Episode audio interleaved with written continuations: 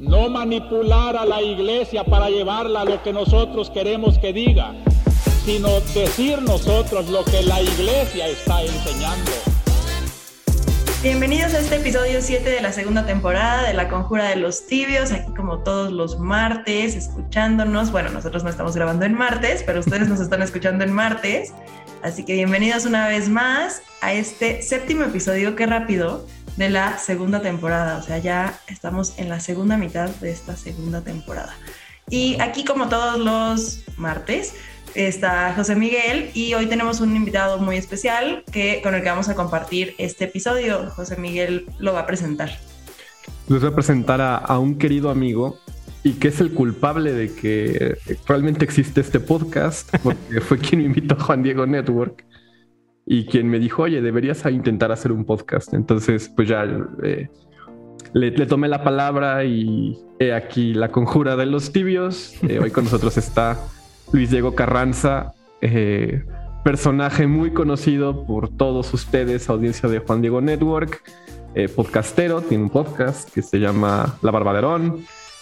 Tiene, bueno, es como un poco comodín en otros muchos otros proyectos de Juan Diego Network, de Juan Diego Network. Eh, edita, produce, graba.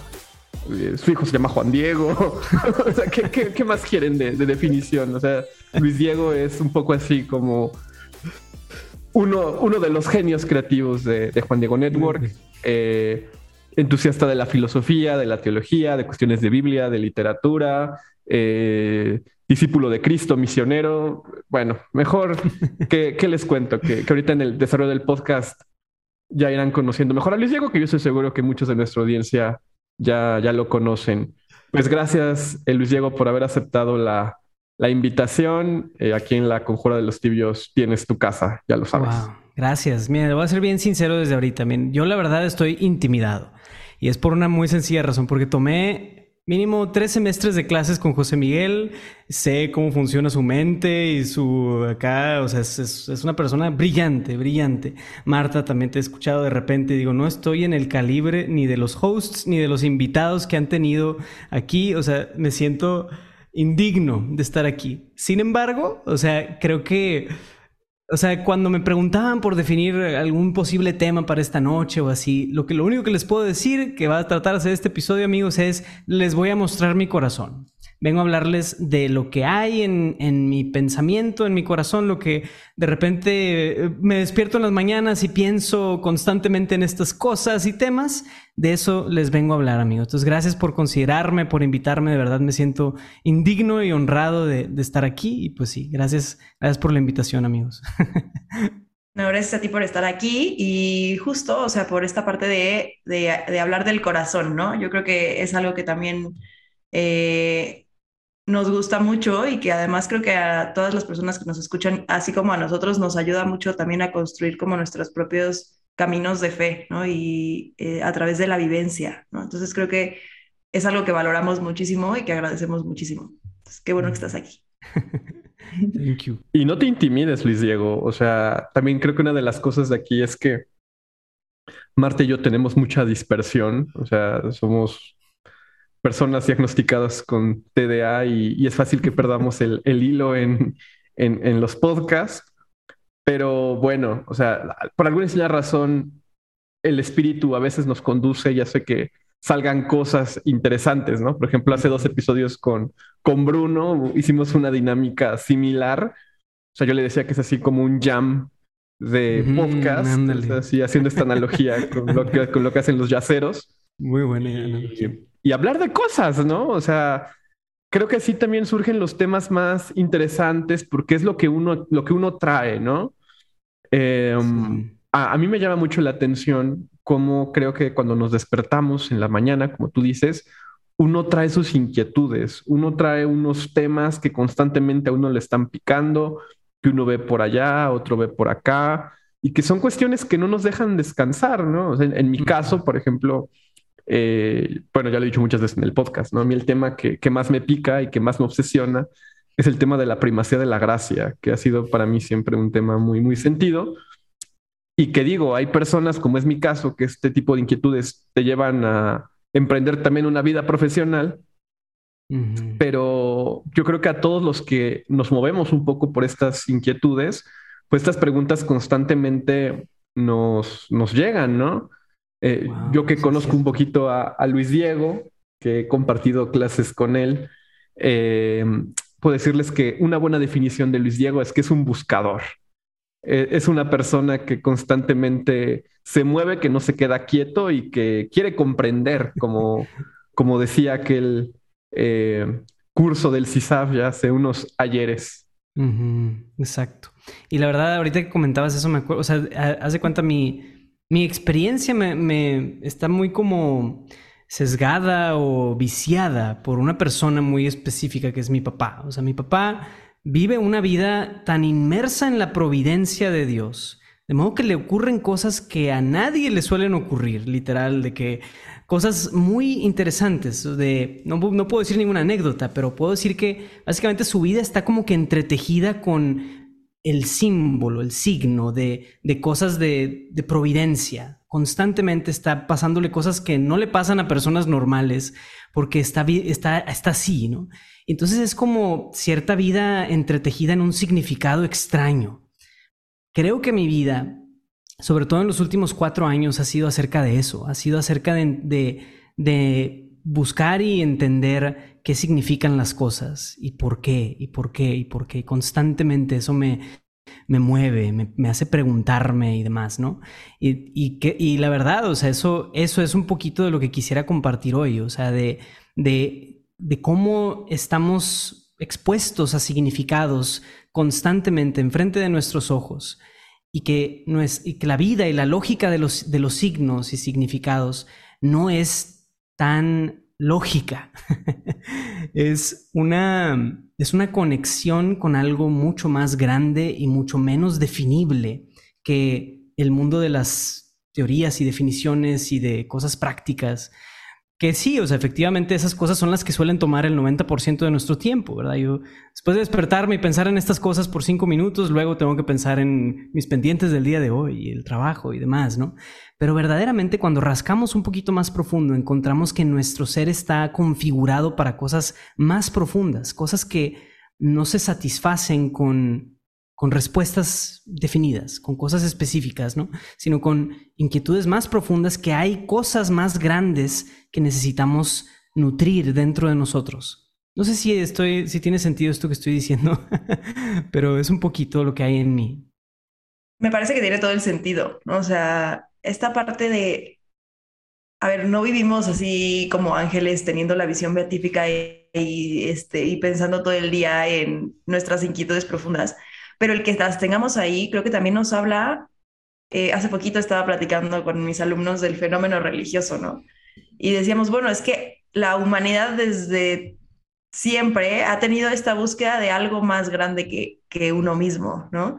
Entonces me parece, y yo les decía, es que es una búsqueda profundamente humana, y se morían de risa y me decían, Mis, ¿cómo sabes que las hormigas no tienen religión y tienen así sus misas de bautizo, no? Y o sea, como que claro, ya eh, pues ah, viene toda una explicación mucho más profunda, ¿no?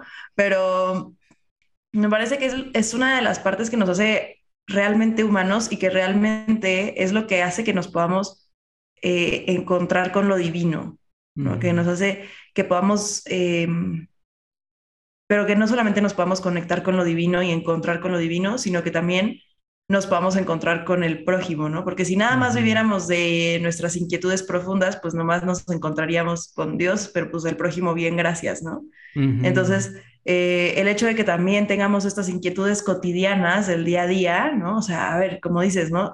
a lo mejor cinco minutos en la mañana estamos pensando en estos temas que nos, que nos que traemos en la mente, pero bueno, ustedes dos son papás, yo no, pero pues claro, después tienes que estar pensando en el hijo, ¿no? Porque pues si no, el hijo ahí, bien, gracias, y tú aquí lo cobrando, ¿no? Entonces, me parece que son dos como lados de la persona que son muy bonitos de ver y que podemos eh, vivir en un mundo que va a prisa y en un mundo que va, que, que nos presenta muchísimas preocupaciones, pero de todas formas podemos tener estas inquietudes profundas en el corazón y que nos hacen, como dicen, ¿no? O sea, vivir en el mundo sin ser del mundo. Me haces pensar en algo, perdón que luego, luego hable, pero me, haces pensar en, o sea, créanme amigos que sí, este es como que el tema que sí tenía pensado hablar, no estoy nomás como que divagando, sino realmente sí pensaba en el, como esto que, que dice la escritura, ¿no? De buscar las cosas de allá arriba, no las cosas que están en esta tierra. Si nos anclamos nuestra mirada en solamente las cosas de aquí, de la hora y, del, y de, que están inmediatamente enfrente de mí, realmente vamos en, eventualmente nos vamos a viciar o vamos a caer en un pozo, ¿no?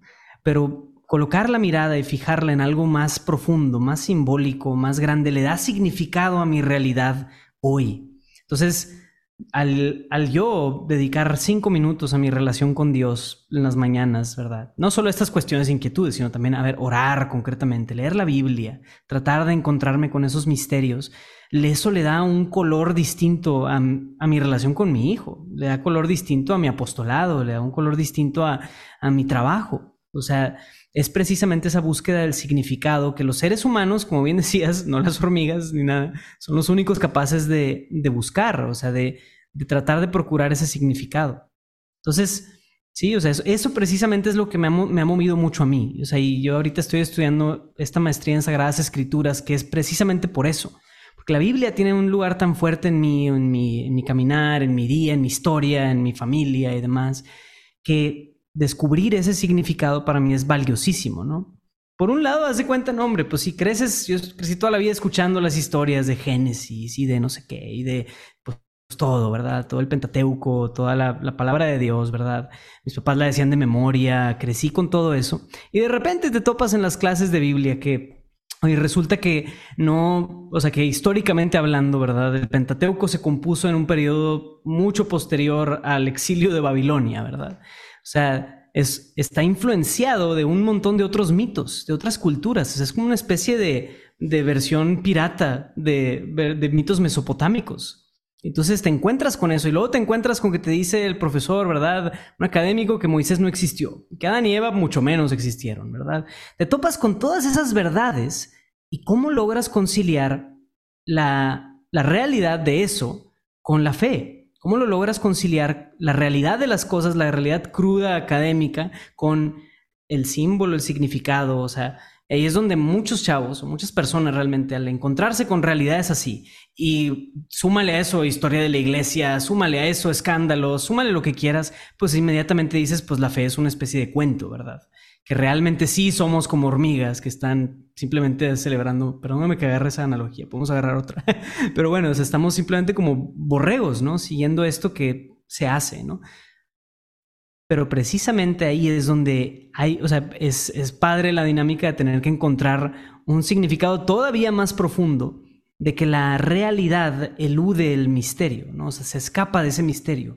Y el misterio no puede ser contenido en una en un tubo de ensayo, ¿verdad? En una en una muestrita y ya mírala, mírala, analízala y contrólala y listo, ¿no? Hay algo mucho más profundo ahí. No sé, ya Sí, mira, Don Yusani en el curso básico de cristianismo, perdonen que siempre saque a, Don Yus, pero bueno, estas cosas yo, yo las aprendí ahí, entonces solamente de ahí puedo partir, ¿no? Habla de que el sentido religioso si bien es algo inherente a los humanos, um, digamos, nace de la exigencia de una respuesta total. O sea, la religión se presenta o el, sentido religioso se muestra como esa exigencia que hay de una respuesta total a las preguntas trascendentales, ¿no? Que si nos ponemos más filósofos, eh, pues esto es lo que la razón natural nos exige, ¿no? Pero ¿qué pasa? Que yo creo que es donde entra ya la cuestión de la vivencia, que de pronto nos damos cuenta de que esa exigencia cuando se nos presenta es completamente desproporcional a nuestro ser. O sea, nos damos cuenta de que es un fenómeno que nos trasciende, es un fenómeno desbordante, desbordado, diría Jean-Luc Marion, que, que nos exige una respuesta, sin embargo, ¿no? Y creo que ahí es donde nace este sentido eh, de encontrar una respuesta parcial, ¿no?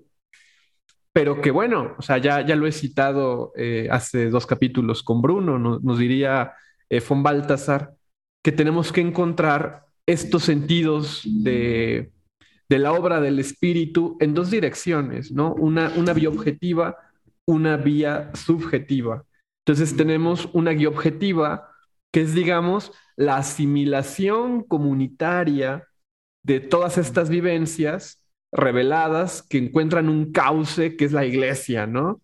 Entonces, a partir de ahí, por ejemplo, tenemos Sagradas Escrituras, tenemos un canon, tenemos una historia de la salvación, etcétera. Y siempre ha habido exégetas, intérpretes de estos signos de los tiempos que lo conducen, ¿no? Y por otra parte, pues tenemos esta experiencia subjetiva, personal, completamente desproporcionada al fenómeno eh, desbordado, que busca la manera, digamos, de compartir estas experiencias en una comunidad eh, orante, ¿no? A, mí me encanta, por ejemplo, en, la Iglesia Católica, cuando, cuando hablamos del ex orandi, precisamente por eso, porque nos damos cuenta de que no podemos comprender estas vivencias sin que haya un pueblo de Dios, ¿no? Y creo que ahí es donde adquiere completo sentido esta experiencia personal de la fe bajo la luz de una gran madre y maestra que nos cobija.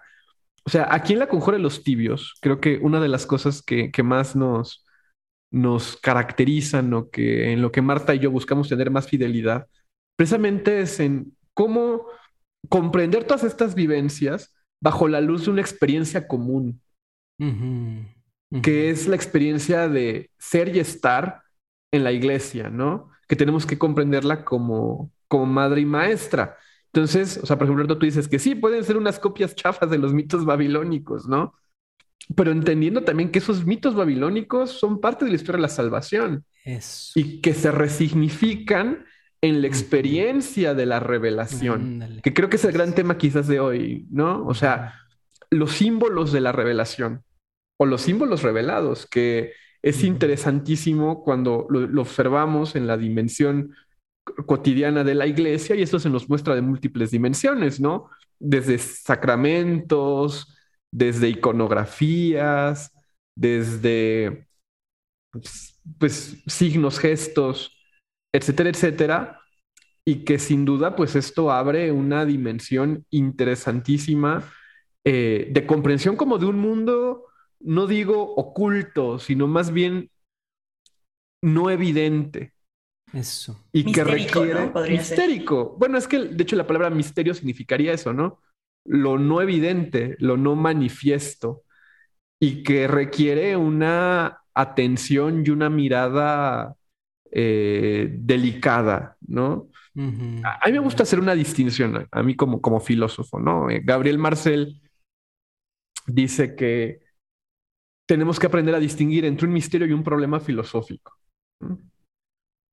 Y si partimos desde esta visión de que el sentido religioso nace de lo desbordante, de lo de la respuesta desproporcionada que tenemos a la exigencia del absoluto, pues entonces quizás nos ubicamos más en la dimensión del misterio. Y esto implica una peculiarísima relación personal con lo divino que se nos manifiesta.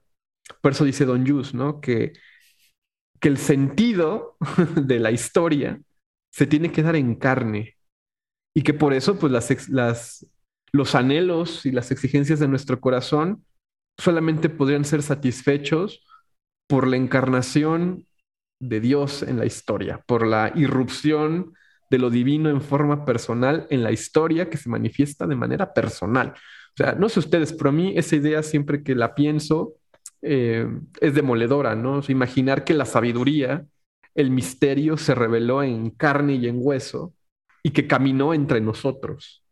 Me, hace pensar en muchas cosas, pero específicamente pienso en que, mm, o sea, haz de cuenta esta, esta noción, ¿no? De, bueno, o sea, sí, de, de, de, cómo los autores bíblicos toman de las cosas de su tiempo, toman leyes de su tiempo, toman influencias y contextos de su tiempo, y de ahí elaboran un texto para el pueblo de Israel, para un pueblo específico para una vivencia específica del pueblo de Israel en un momento histórico de lo que están viviendo y con una intención específica, eso es una misma encarnación también, ¿no? Es tomar la materia prima de lo humano y convertirlo en algo sagrado, sin siquiera saber ellos mucho, o sea, pues bueno, con una buena intención y lo que quieras, pero lo otro es que también es fascinante cómo incluso dentro del mismo Génesis hay cuatro diferentes autores, hay cuatro diferentes líneas de autores, ¿no? Está, y, y, todos tienen entre sí, o sea, son como adiciones que se le hacen. O sea, uno escribió tal cosa y luego otro escribió diciendo una cosa distinta o otra versión de las cosas. Entonces aquí me acuerdo un libro que decía que el Pentateuco es una cantata polifónica usando esta misma noción de Baltasar, de cómo la verdad es sinfónica. La, escritura es una cantata polifónica, es una serie de diferentes voces que te están diciendo diferentes cosas. La multiplicidad, la variedad, la contraposición, está ahí, o sea, y esa mismo te permite entender cómo hay a veces cosas desgarradoras o cosas, episodios horribles, exterminios y cosas que son parte de esta gran sinfonía.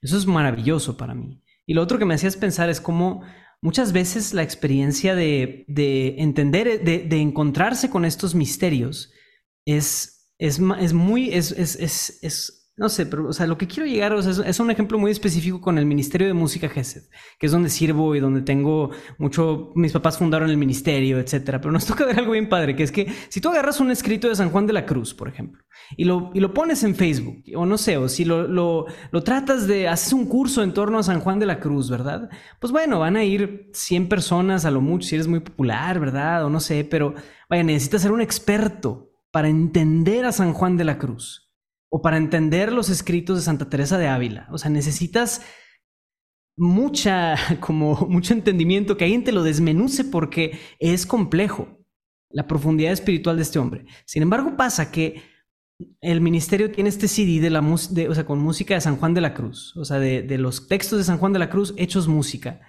Y es una de nuestras producciones más populares. La gente lo escucha y escucha y lo escucha y en los conciertos nos piden las canciones y yo pienso en cómo mucha gente muy probablemente no entienden la profundidad de lo que quería transmitir San Juan de la Cruz, pero no, los, no, importa que lo entiendan, lo están viviendo.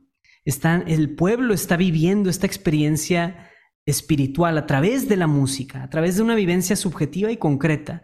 Se están conectando con un misterio que sería muy difícil de entender, hablar de todas estas dimensiones y cambios espirituales que habla San Juan. O sea, no sé, es un ejemplo que se me, ocurría con lo que decías ahorita, José Miguel, pero que creo que en sí, encontrar con este significado y demás es, humano, es la experiencia humana de, de hacer vida esos, esas, esas, esas, esas, esos misterios, ¿no? de encontrarnos con ellos, conectarnos con ellos. No puede ser, los dejé callados. nos, pasa más de lo que parece. Yo creo que Alex hace que se note menos, pero, este, pero nos pasa seguido. Este, a ver, yo creo que esta parte de la revelación, ¿no? De poder entender las fuentes de nuestra fe, ¿no? Eh, como provenientes de la gracia, ¿no? Nos hacen darnos cuenta que la Biblia como, o sea, la Sagrada Escritura, mm, no es, o sea, yo siempre también se los digo a mis alumnos, ¿no? Porque ellos es como, pero ¿cómo si la Biblia dice entonces cómo, cómo puedes compararlo con la ciencia que dice ta, ta, ta, ¿no? Y entonces es como, a ver, es que la Biblia no es un libro de historia, ni es un libro de ciencias, ni es un libro de matemáticas, ¿no? Entonces, si no te hace sentido en plan historia, en plan ciencias, en plan matemáticas, en plan, pues no es porque la Biblia esté mal, es porque la estás leyendo con una óptica que no es la que le mm. tienes que asignar, ¿no? Exacto. Y es, o sea, eh, no sé, como que, y nos podríamos ir así súper técnicos, ¿no? De que, ah, la tradición, este, o los escritos eh, sacerdotales contra los escritos, este, ya vistas, ajá. Deuteronomista y... Ese.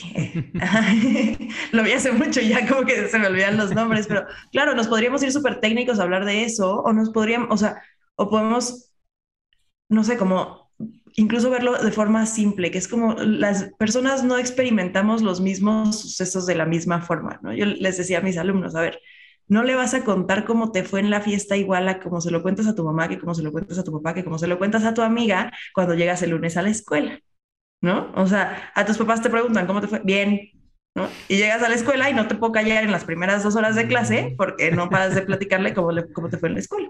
Y eso no significa que la fiesta haya, haya sido tres fiestas diferentes o que estés necesariamente mintiendo. Lo que significa es que estás, o sea, tienes formas diferentes de experimentar las cosas. Y lo mismo una, una persona no va a contar la misma fiesta a otra, ¿no? Em, y entonces, a ver, el poderlo ver también desde un sentido de cómo hasta estas cosas que son muy simples y muy humanas, a través de la gracia se vuelven algo que nos conecta más a Dios, ¿no? Em, cómo estas cosas sencillas, ¿no? El, el, hecho de que experimentamos la vida y el mundo de formas diferentes, Dios las, las llena de esa gracia y hace que podamos tener una sagrada escritura tan rica y tan llena y con, como, o sea, me encantó como lo dijiste, o sea, como una orquesta, ¿no? O sea, tienes un montón de cosas ahí eh, y, para, o sea, y nunca la lees y, es lo, y le encuentras lo mismo, ¿no? O sea, leyendo el mismo pasaje le puedes encontrar todas las veces que lo lees algo diferente y puede ser, o sea, por la gracia que tú recibes del Espíritu Santo al leerla, pero también por la gracia que tuvieron los autores, los agiógrafos al escribirla, ¿no? O sea, no es, e, es una riqueza más allá de lo cultural o más allá de lo histórico o más allá de su valor como un texto antiquísimo. Es una riqueza que se nos da en lo espiritual a través de la gracia. Ándale, o sea, porque un texto no sea necesariamente histórico no significa que no sea verdadero. O sea, su, su, verdad no reside en su historicidad. Y eso es bien importante porque, o sea, el mundo moderno, entiéndase de los últimos siglos y lo que quieras, le da demasiado valor a las cosas medibles, históricas, a la realidad concreta de las cosas, pero el mundo antiguo no era así. El mundo antiguo lograba entender que en el mito hay verdad. En el mito, o sea, en cualquier versión que llames del mito, hay verdad. Y eso lo hemos perdido muchísimo de vista, hemos perdido muchísimo esa capacidad de conectarnos con una verdad que no es necesariamente histórica, concretamente histórica, pero que sí me dice algo y que narra una parte importante de la experiencia humana. O sea, yo creo que eso se ha perdido y que ah, para, para leer las escrituras, que es encontrarte con un texto de hace 5.000 años, ¿verdad? Bueno, más o menos, por los 3.500 años, según, según el autor que tomes, pero... Eh, es necesario tener esos otros ojos. Es necesario verlo con, esa, con eso y entender, hay algo real en esto, más allá de lo que pueda yo medir históricamente, ¿no? Oye, pensaba en un meme buenísimo que es como de hoy en día, ¿no? O sea, escribes algo y fuentes y tienes que citar así perfectamente todo, ¿no? Y era como eh, historiadores antiguos, fuente se me reveló en un sueño, ¿no? Y, o sea, pensaba mucho en eso que es, o sea, es un meme, pero también tiene algo de verdad, ¿no? O sea, hemos perdido la capacidad de, de, de, ver el valor de lo, de lo que va más allá de nuestro entendimiento, ¿no? O sea, un poco el valor de aquello que va más allá de, de lo natural, ¿no? De lo sobrenatural. Sí, sí, sí. Y mi, no sé, o sea, yo, yo la verdad, o sea, pensaba en también como que no, pasan todas estas cosas, entran y salen en mi, mente, en mi corazón muchas veces, pero esta parte de la vivencia de un pueblo y de cómo estas realidades se tangibilizan en cosas concretas de, un pueblo. Yo pienso en, o sea, mi experiencia, yo crecí desde, desde nacido hasta la fecha, participo en una comunidad carismática, una comunidad de alianza. Y y la verdad es que la renovación está plagada de este tipo de, situaciones donde, ah, Dios me dijo tal cosa y tuve esta profecía y esta, esta palabra, este sentir, ¿verdad? Sucede mucho así. La verdad, o sea, es, es, un punto muy complicado porque cuando eso no está realmente fundamentado en al menos un tipo de formación o entendimiento básico de, de catequesis y lo que quieras, puede ser peligrosísimo andarle diciendo a alguien que Dios te dijo que hicieras tal cosa, ¿verdad? Y puede ser peligroso también, pues en muchos sentidos, de, ir a agarrar para diferentes lados, perder mucho el norte de la enseñanza de la iglesia, o sea, tomar, darle más valor a la palabra privada que, que al magisterio de la iglesia, por ejemplo. O sea, ahí sucede ese mismo punto de partida. Sin embargo, cuando lo entendemos desde esa lógica, una fe informada, con una fe, una vivencia muy, muy enriquecida, la verdad tiene mucho sentido. Que, que digan que Dios profetiza tal cosa, ¿no? O sea, por ejemplo, la renovación nace de esta noción de Juan 23, ¿verdad? Siempre, siempre en los cursos de, renovaciones sí hablan de que sí, San Juan 23 al empezar el Concilio Vaticano II pidió este nuevo Pentecostés, el nuevo Pentecostés en la iglesia. Entonces la renovación católica se clava a sí mismo que son la respuesta a ese nuevo Pentecostés. Yo creo que en, parte sí, en parte sí, pero es esta lógica del cumplimiento de una gran profecía Formamos parte de un gran plan que Dios está haciendo y esa somos, nosotros somos esa gran respuesta. ¿no? Creo que, que entendido desde esta lógica, podemos ver también el devenir de la historia y el devenir no solo de la renovación, sino de los movimientos en la Iglesia, del Concilio Vaticano, que, o sea, y del magisterio y del Papa Francisco, o sea, de lo que forma, eh, de qué lugar tiene cada parte de, de, de, las cosas en la historia que Dios mismo está escribiendo. Y no sé, o sea, Dios mismo es quien escribe esta historia y me, y me, hace pensar en esa, en esa frase, bueno, o sea, este es una frase, una frase bíblica, pero yo leí el, único texto que he leído de, de Jacques Maritain, perdón mi francés, pero decía como en la historia el trigo y la cizaña crecen juntos, lo bueno y lo malo también crecen. Y Dios es quien cortará el trigo y la cizaña, pero hay cosas buenas y cosas malas en la historia, ¿no? Creo que es bueno verlo en esa misma lógica de quién está escribiendo esta gran historia. Sin duda, ¿no? Y, por eso es muy importante, me parece, de nuevo apunto esto que señalaba Baltasar, ¿no? De, entender cómo se da el espíritu en dos movimientos. O sea, tenemos el espíritu objetivamente y el espíritu subjetivamente, ¿no? Entonces Baltasar nos dice, ¿cuáles son los elementos del espíritu objetivamente?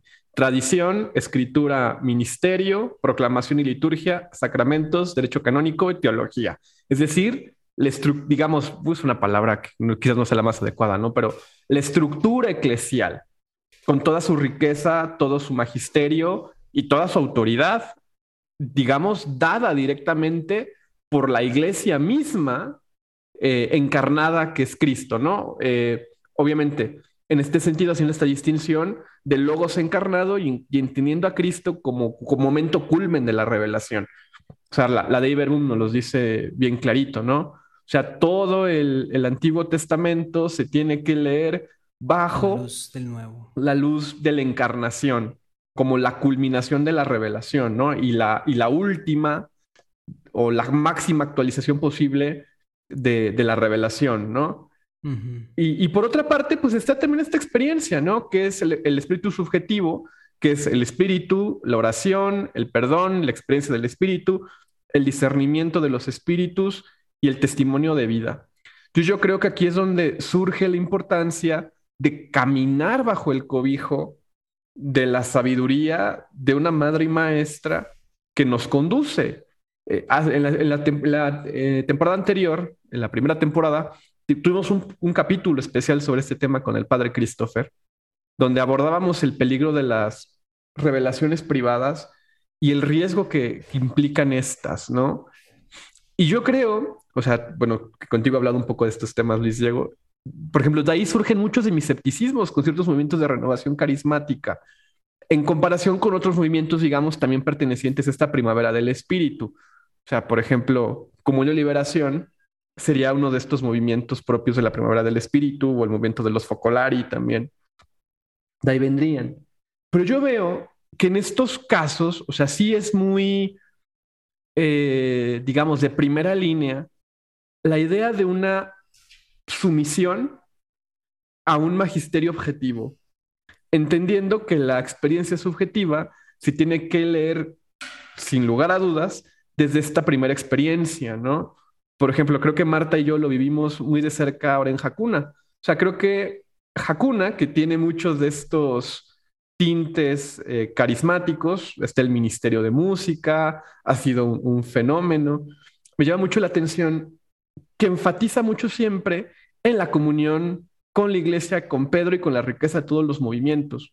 Me parece precisamente para evitar este tipo de particularismos que sin duda eh, aparecen. Y es que, a ver, veamos la historia de la iglesia.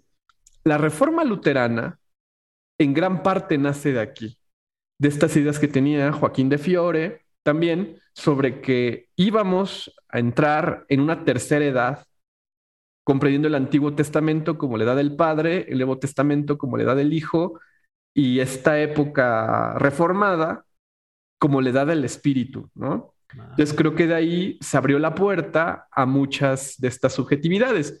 Si les interesa este tema, está la obra de Henri de Lubac, de Joaquín de Fiore y el Espíritu de la Modernidad, que pues creo que sin duda es de estas obras que influyen muchísimo en la visión del concilio, porque me parece que, por ejemplo, cuando se redacta la Dei Verbum, está en, entre, en el espíritu de los padres conciliares esta inquietud de que se tiene que comprender la historia de la salvación como una sola, no como edades que van, digamos, eh, mostrando diferentes facetas y una especie como de progreso, cuando realmente lo que sí encontramos es que hay una culminación, un momento pleno de la revelación, que es este que comentaba, ¿no? Cuando el logos se hace carne, camina entre nosotros y nos revela verdades que de, de, que de otra forma serían inalcanzables.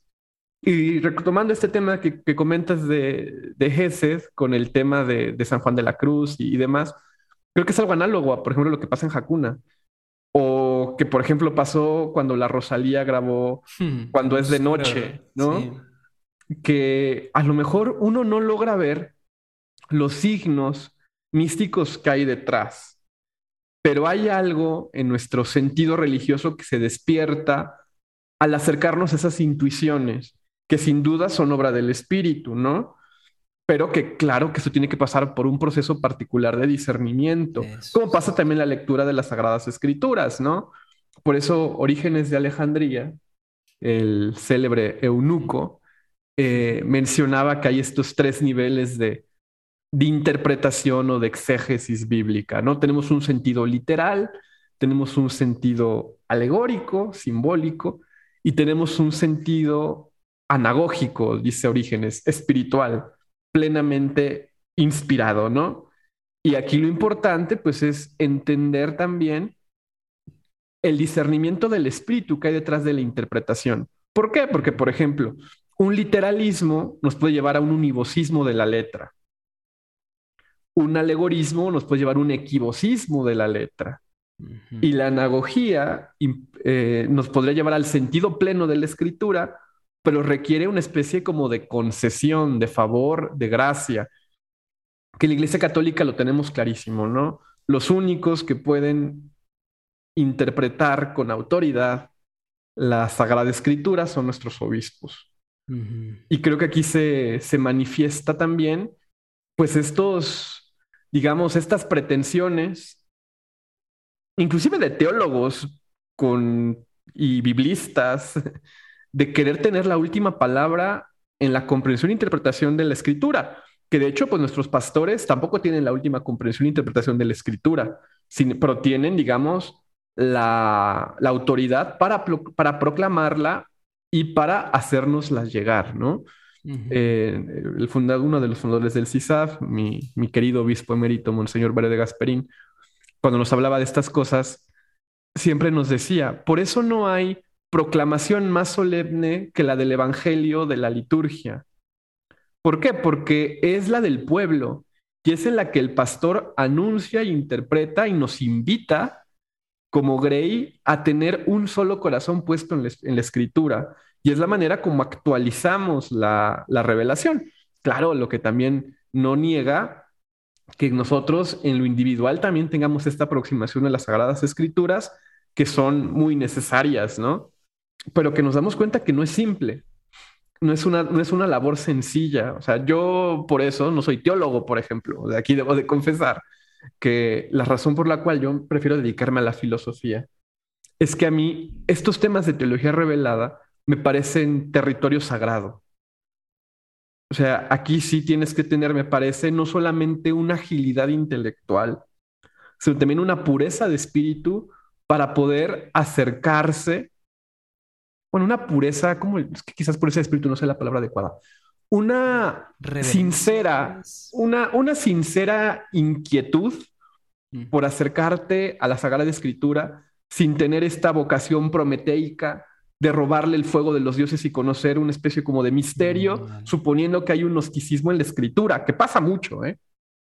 Sino que más bien es una especie como de asimilación de la revelación a sabiendas que a lo mejor nunca conoceremos el espíritu del agiógrafo, o sea, el espíritu por la cual los agiógrafos le escribieron, pero sí la intención que hay en Dios al revelarnos esta escritura.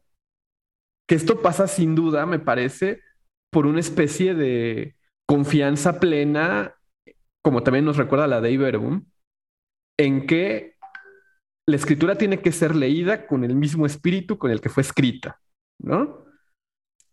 Y ahí, digamos, se rompe este intelectualismo de la escritura, porque objeciones racionales a la escritura hay miles, ¿no? Y estas miles de objeciones a la escritura, pues me parece que solamente pueden ser, no sé si zanjadas, pero al menos sí recomprendidas desde la vivencia de la fe y la constatación, el testimonio que uno tiene de ver lo prometido en la escritura manifiesto en su vida cotidiana. Eh, es algo rarísimo, pero, pero yo sí lo veo, ¿no? O sea, a mí me sorprende cómo hay mucha gente que yo no puedo negar que no conozcan su fe, que en su vida han leído una palabra por ellas mismas de la escritura. Y teólogos muy profundos, grandes biblistas, que no testimonian. Exacto. Sí. La verdad, o sea, es bien curioso, pero me hace recordar a. Esta, esta es la película de Indiana Jones, de los cazadores del arca, del arca perdida, ¿no? Cuando los nazis, ¿verdad?, están tratando de, ah, sí, vamos a conseguir el arca de la alianza para usarla a nuestro favor y, y controlarla y destruir el mundo y no sé qué, pues ellos se lastiman. La palabra de Dios es peligrosa. En eso al menos tiene, razón Indiana Jones y los cazadores del arca perdida, en que la palabra de Dios es peligrosa y cuando San Pablo dice que la, espada, la, palabra de Dios es como esta espada de dos filos que penetra hasta lo más profundo del corazón, yo creo que tiene todo el sentido. Porque cuando te acercas a la palabra de Dios con ese espíritu pedante de intelectualismo y de querer controlarla y de querer nada más acumular, ¿verdad? Un montón de datos chistosos o curiosos, ya, mira, mira cuánto sé, ¿verdad? La verdad terminas mal te terminas acidificando, te termina están, eh, convirtiéndose en una palabra estéril en tu corazón y terminas convirtiendo, terminas desperdiciándola. Sin embargo, es mejor, o sea, sería mejor en ese sentido no saber. O sea, es, es bien curioso cómo se desenvuelve, se desenvuelve ese mismo misterio delante de nosotros, de, de cómo la palabra de Dios a su vez es este ser vivo, que se comporta, que te habla, que cambia, que ya no te dice lo mismo un año después y que esa misma lectura que leíste cuando tenías 15 años en el retiro, ahora la lees cuando tienes 30 años, no sé qué, te dice otra cosa, te habla en otro momento. Yo creo que eso es, eso es, es mantener ese mismo espíritu de, de apertura a lo que te quiere decir esto, de sumisión, de, de quebrantamiento ante, esta, ante este ser que es más poderoso que tú que es, no sé, esa, esa como noción de decir soy más pequeño que el misterio y soy más pequeño que la iglesia y soy más pequeño que, que todo lo que puede ser un solo movimiento. Yo soy más pequeño. Y Dios desenvuelve esos misterios y me acuerdo de, de, Cristo que dice, te alabo Padre porque revelas estos misterios a la gente sencilla no a los estudiados y a los sabios de este mundo. Y San Pablo que también dice cómo la sabiduría de los hombres se convirtió en locura, ¿no? Y cómo ellos se entenebrecieron en sus propios razonamientos.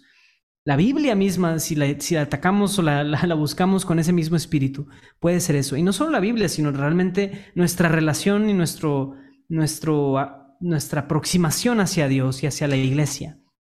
Si venimos con la noción de que mi movimiento es el chido, si venimos con que mi versión de las cosas, con que mi tradición es la mejor, si cualquiera de esas cosas, perdemos de vista que la revelación misma es esta cantata polifónica. Perdemos de vista que es esta adición constante de que un autor dijo una cosa, pero el otro lo leyó y dijo, aquí falta esto, metió otra cosa. Y así se fueron metiendo una y una y una hasta que en la plenitud de los tiempos nos dio a Cristo.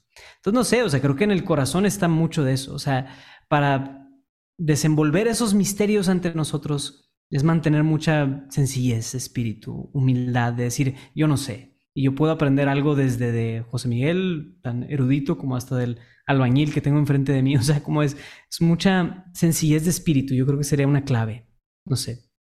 Y que creo que es importantísimo, sobre todo en este contexto que de, hablamos, ¿no? De este nuevo Pentecostés, ¿no? A ver, eh, a ver, en el Pentecostés original, ¿no? O sea, no es como que los apóstoles estaban así de, sí, ¿sabes qué? ya, yo soy lo máximo, yo soy el más letrado y entonces yo me voy a ir a la India a predicar el evangelio. No, estaban asustados, estaban con miedo, porque pues claro, decían, ¿cómo vamos a, o sea, cómo le vamos a hacer justicia a todo esto? Aparte del miedo humano de que cómo, o sea, qué nos va a pasar si vamos y lo anunciamos, o sea, también este, oye, o sea, pues ninguno de ellos estaba así súper diciendo, no, es que mi forma de predicar va a ser la top.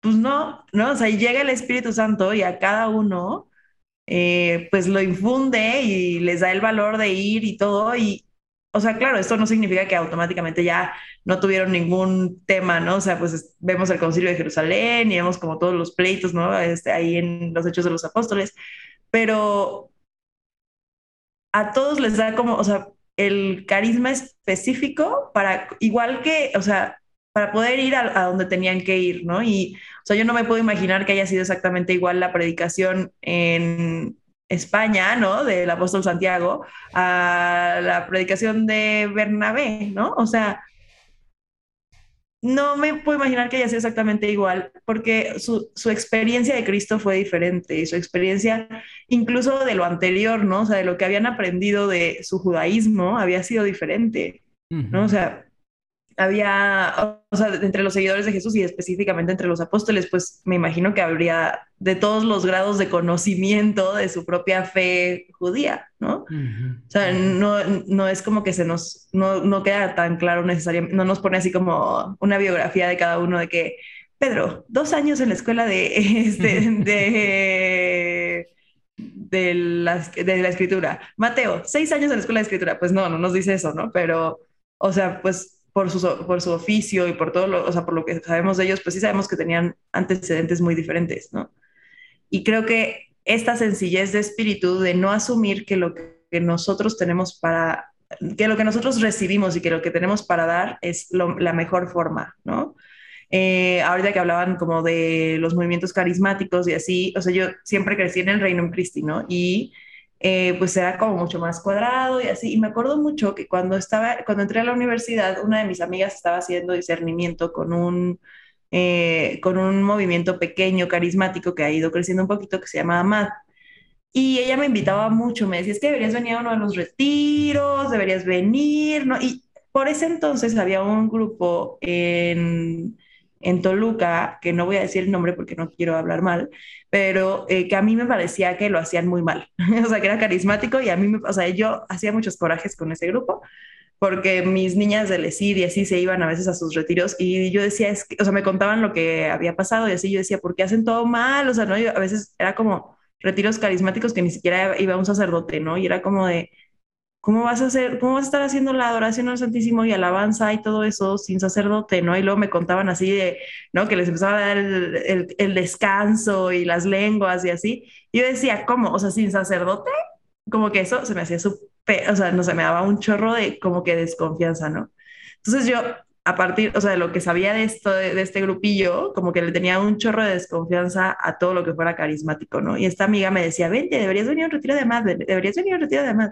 Y yo, este, no, es que la verdad eso a mí se me hace que es como sentimentalizar la fe y como que, o sea, les falta muchísima formación y siempre está todo mal hecho y no sé qué. Y ya me insistía y me insistía y me insistía como que vio que por los retiros no iba a llegar y un día me dijo, oye, hay hora santa el miércoles y es ahí a dos cuadras de tu casa, te puedes venir caminando. Y yo, ah, ok, y fui y en la pura hora santa, o sea, vi una renovación del espíritu súper fuerte, ¿no? Y en una hora.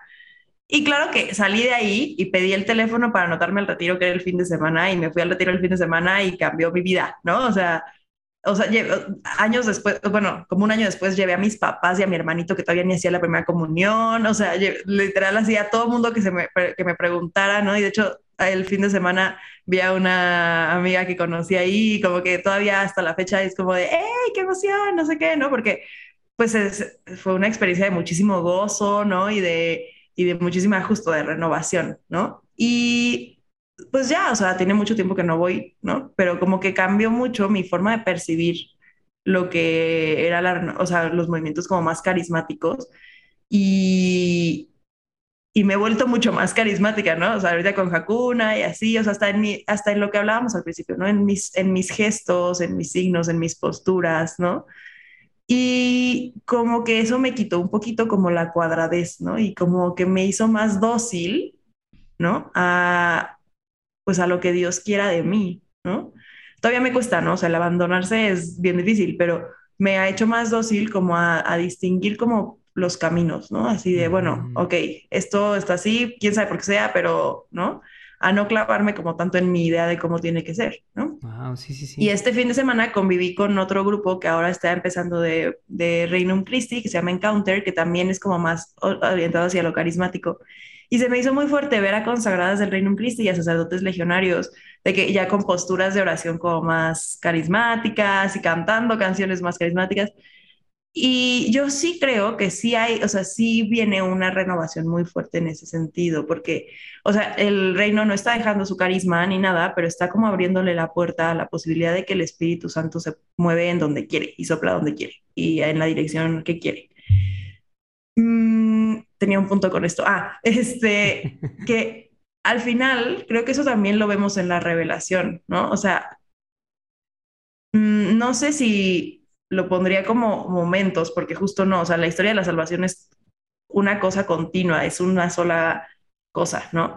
Pero creo que también nos habla mucho de cómo justo tanto la historia de la salvación como la iglesia, como la fe, como el, el o sea, estamos llamados a ser un solo corazón y una sola alma, con diferentes carismas, con diferentes funciones dentro de la iglesia, con diferentes, ¿no? Pero caminamos todos juntos y a veces ese caminar va eh, pues sí, se empieza a notar cómo vamos todos parejitos cuando poco a poco vas viendo cómo movimientos que tradicionalmente eran mucho menos carismáticos como el Opus Dei y de Opus Dei sale Hakuna, ¿no? Y o como eh, del Reino Christi sale pues Encounter y de hecho Amad salió de consagradas del Reino Christi, ¿no? Entonces, como que esto, o sea, es ir viendo cómo, o sea, creo que esa es una clara muestra de los signos de los tiempos, o sea, hacia dónde nos está dirigiendo el Espíritu Santo.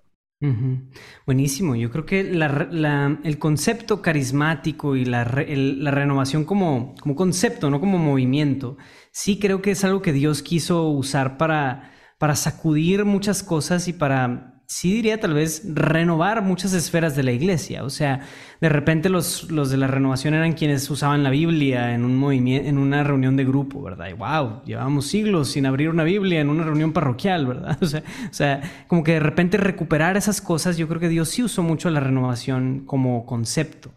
Pero también creo que no es para eso, no, la visión no es para que toda la iglesia católica ahora se llame la iglesia renovada o algo así, o sea, no, o sea, más bien Dios quiso usar eso. Yo veo elementos carismáticos en muchas cosas de la iglesia hoy en día y digo, gloria a Dios, eso es lo que Dios quería.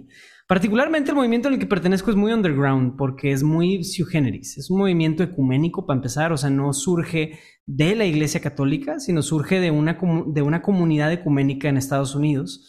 Y y es bien curioso, mi movimiento nadie lo conoce, nadie. Si yo hablo de la espada del espíritu, nadie va a saber de qué estoy hablando. Y las comunidades de la espada del espíritu son como 80 en todo el mundo, ¿verdad? Pero eh, son, son, chiquitas, ¿verdad? Es un movimiento muy chiquito porque también, o sea, queremos mucho este tema del ecumenismo y buscar, interactuar con otras tradiciones cristianas y así.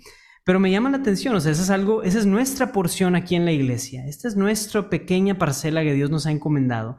No es el todo, ¿no? Yo creo que también existe este dinamismo de justo lo que tú decías, Marta. O sea, el espíritu es quien tiene que vivificar y quien tiene que encontrarnos, ¿no? Ante esa vivencia del espíritu, el paso siguiente que tiene que eventualmente existir es el crecimiento. Es una formación verdadera. Y ahí es donde muchas cosas se quedan estancadas, ¿no? La persona tiene una, una experiencia súper padre en un retiro y tan tan, ¿verdad? Y se quedó en el retiro y en el socialito y en el grupo tal y hasta ahí llegó, y lamentablemente muchas parroquias quedan estancadas en esa dinámica. Cuando, oye, pues hay un retiro super padre, hay una actividad muy bonita de lo que quieras, pero después de eso, nada. Y más bien la escritura misma es la que nos dice, o sea, ya ustedes recibieron la leche, es hora de ahora sí consumir alimento sólido en hebreos. O sea, es hora de que coman ahora sí comida más profunda, ¿no? Siempre esta necesidad de profundizar y, de, y que te lleva lo mismo. La profundidad fomenta otro encuentro más profundo que a su vez te lleva, o sea, ese dinamismo de la vida cristiana es necesario, ¿no? Y a la vez creo que existen estos dos grandes peligros, ¿no? Uno es el que, el que efectivamente tomemos estas nociones privadas y los sentires y demás como algo lo más precioso y fuerte que Dios nos puede decir. Y creo que eso es peligrosísimo. Pero también está el otro peligro de vivir un cristianismo completamente seco de una subjetividad, ¿no? De, de, lo que Dios me quiere decir a mí personalmente, ¿no? Si privamos la revelación y la vivencia de fe de eso, de eso, se queda realmente muchas veces como algo etéreo, donde somos autómatas, que solo estamos recibiendo, ¿verdad? Esta gran concepción, esta gran de que noción teológica, ¿verdad?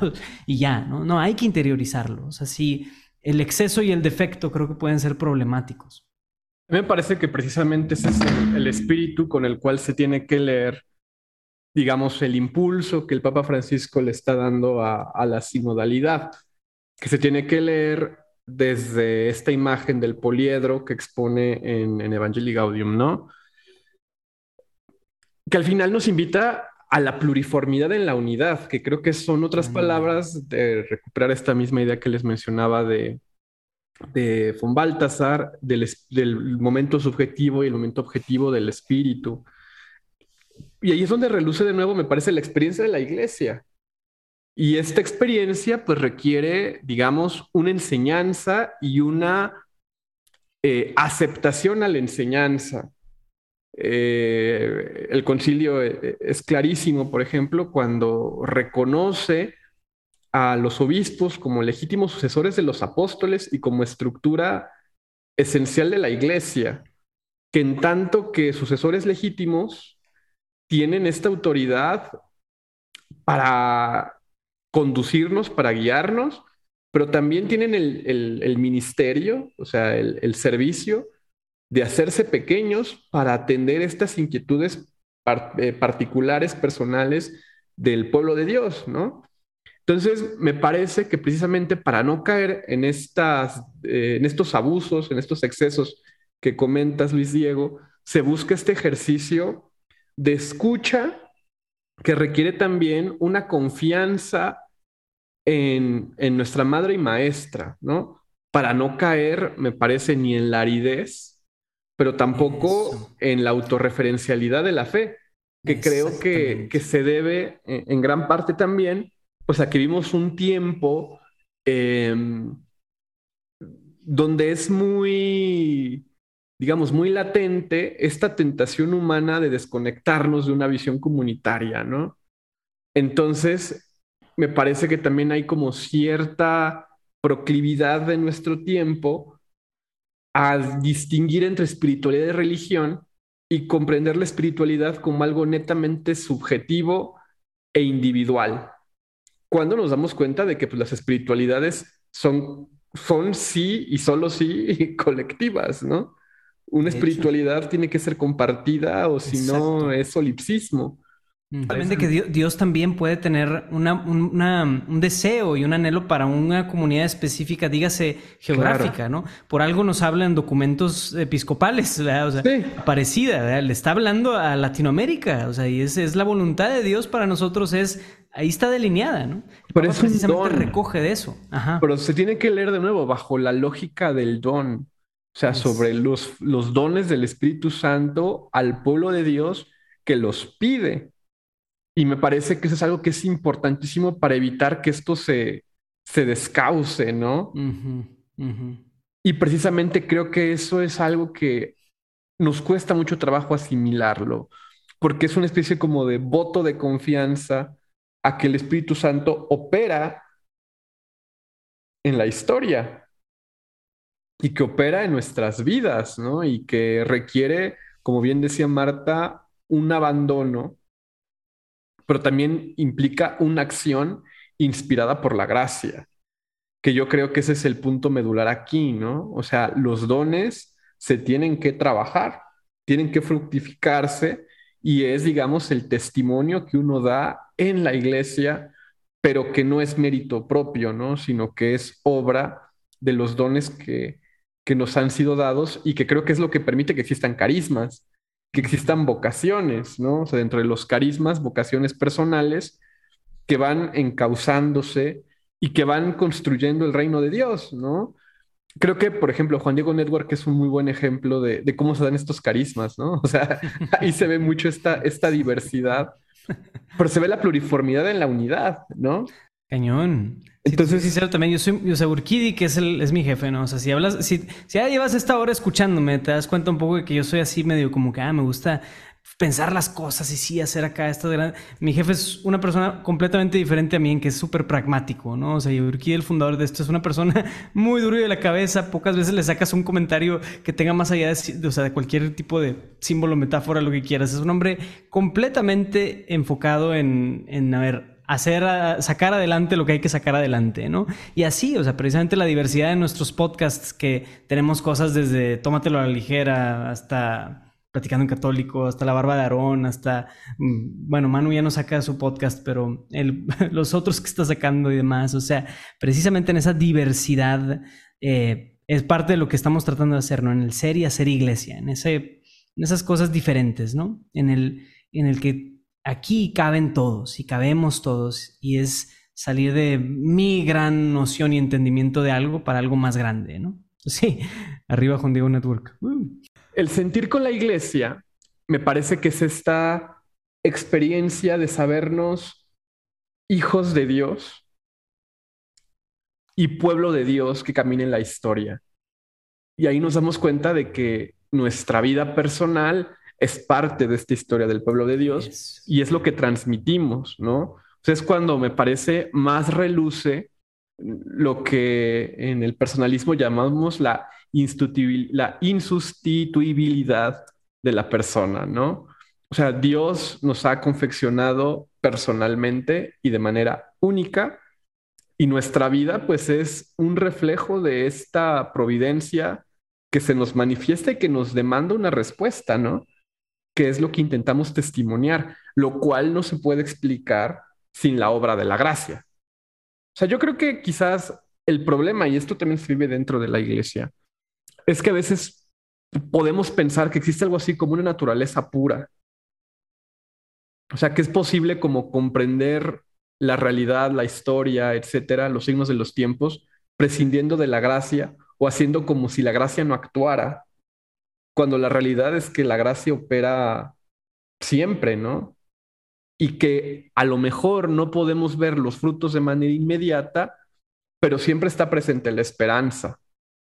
Y la esperanza es aquello que termina irrumpiendo. O sea, por eso a mí me desespera mucho, haciendo juego con la palabra esperanza, estas posturas que consideran que la fe es una especie como de, como de crisis. O sea, digo la fe y no solo la iglesia, ¿eh? O sea, como que la fe ya no es tan, tan eficiente como si algún día lo hubiera sido. y que realmente el escepticismo ha, digamos, como cooptado este sentimiento religioso. O sea, me parece que eso no es sino una muestra más de esta desproporcionalidad que tenemos los humanos con el fenómeno religioso ante el todo desbordante. Y que esto pues es algo que, es irrenunciable y que es la realidad y que hoy lo vivimos, ¿no? Por eso siempre está esta vuelta a lo religioso. Máximo Borghesi, en este libro de, de, nihilismo, eh, menciona, ¿no? Que eso explica, por ejemplo, las vueltas de lo religioso, de lo New Age, de los horóscopos y demás. O sea, no vivimos en una sociedad atea, vivimos en una sociedad neopagana, en una sociedad que tiende de nuevo a la religión natural, que la religión natural, digamos, es aquello que sería evidente sin la asimilación de una revelación, sin la irrupción de lo divino en la historia, porque parecería algo netamente imposible. Y por eso pues, no podemos comprender la vida cristiana sin la obra del Espíritu, que al final es lo que le da sentido a nuestras acciones y que realmente logra satisfacer las inquietudes de nuestro corazón. Es algo bien misterioso, si se dan cuenta, pero todo esto no se puede comprender sin la iglesia. O sea, yo por eso me pongo a pensar, lo digo honestamente y sin afán de polemizar y demás, ¿cómo se vive esto, por ejemplo, en el mundo protestante? Porque ahí me parece que es complicadísimo no caer en la tentación de la revelación particular, en tanto que no hay una estructura, un magisterio que le dé continuidad a la revelación, no solamente en su sentido histórico, sino en su sentido de continuidad en la historia. Porque, a ver, o sea, al final nosotros entendemos que todo lo que estamos haciendo y todo lo que se ha hecho es en función de la salvación. Y la iglesia es para la salvación. Y hay un pueblo de Dios. Hay un peregrinar, digámoslo, ¿no? Y ahí es donde nos podemos ubicar y podemos ser muy distintos, pero tenemos nuestro principio de comunión muy claro. Y por eso, pues puede haber gente, em, digamos, de grupos más tradicionales en comunión y gente de la renovación carismática en plena comunión, con diferentes carismas, con diferentes formas de liturgia, etcétera, pero con el corazón en un mismo lugar. Me haces pensar, sí, hace cuenta, en, mi experiencia que te digo que, que, particularmente en este punto que comentabas de cómo, cómo viviría algo así un protestante, es bien interesante el contraste de vivir en una, una especie de isla, por así decirlo, comunitaria. Para ellos la noción de una comunidad es algo radicalmente importante, de que yo estoy en, este, en esta pequeña porcioncita y aquí estoy. Entonces, si mi pastor es alguien que tiene cierta como eh, seguimiento a la ortodoxia, que sí entienden esas nociones de ortodoxia, quién sabe de dónde vienen, pero sí, o sea, de ahí, eso es de donde me agarro. Si mi pastor más bien es de otra, de otra ala, pues ni modo, me, o sea, es, vámonos para allá, ¿verdad? Entonces es como una especie de, pero, pero lo que fortalece eso es, bueno, lo poco que sí tengo, lo fructifican mucho. Entonces, por eso tienen tan buena música, por eso tienen tan buena, digo, puedo decir que nos arrebasan en años luz en creaciones culturales muchas veces de lo que nosotros podemos hacer. o sea, sí, sí, sí logran hacer cosas de mucha calidad profesional. Pero en fin, o sea, creo que es, es un fenómeno interesante ver que si nosotros tenemos una iglesia, ¿verdad? Muy adornada con toda esta historia, todas estas tradiciones. Ellos lo que tienen es una burbujita y eso le sacan todo el provecho que pueden. Entonces son condiciones más precarias en donde sale de, todo, ahora sí que de todo, ¿no? Pero lo otro que me llama la atención, o sea, esto que decías de, del surgimiento de estas corrientes y todo eso, habla también de, ¿no? de cómo nuestro corazón humano está conectado hacia esas cosas, ¿no? Está, está preparado para eso. Y por eso es que yo particularmente me fascina y es, es, un punto que me propuse a mí mismo tocarlo en este podcast, Tolkien. Es algo que sí les recomiendo muchísimo, que nos como cristianos adentremos un poquito a conocer el mundo de Tolkien y lo que escribió este, este fascinante escritor. Pero es, es precisamente lo que él buscaba e intentaba hacer, era proveer una noción del mito para un mundo moderno, ¿no? Entonces, sí rescata muchísimas de esas nociones en una fantasía, una fantasía, una obra literaria de fantasía como, vaya, como, pero con, con, mucho valor obviamente literario y lo que quieras, pero sí con una intención muy explícita de rescatar el símbolo, el mito para un mundo moderno. Entonces, creo que en esta lógica de lo que venimos hablando, leer a Tolkien me puede ayudar a entender la Biblia, por ejemplo. Leer a Tolkien me puede ayudar a entender mm, misterios de la iglesia, incluso de la comunidad cristiana, etcétera. ¿no? De hecho, en mi comunidad, en la comunidad Geset, mm, era como una especie de obligación de que cada, cuando te convertías, meses después te ponían a leer Los Tres Monjes Rebeldes y luego te ponían a leer El Señor de los Anillos. O sea, tenías que leer El Señor de los Anillos sí o sí, ¿verdad? Entonces era fantástico eso, ¿no?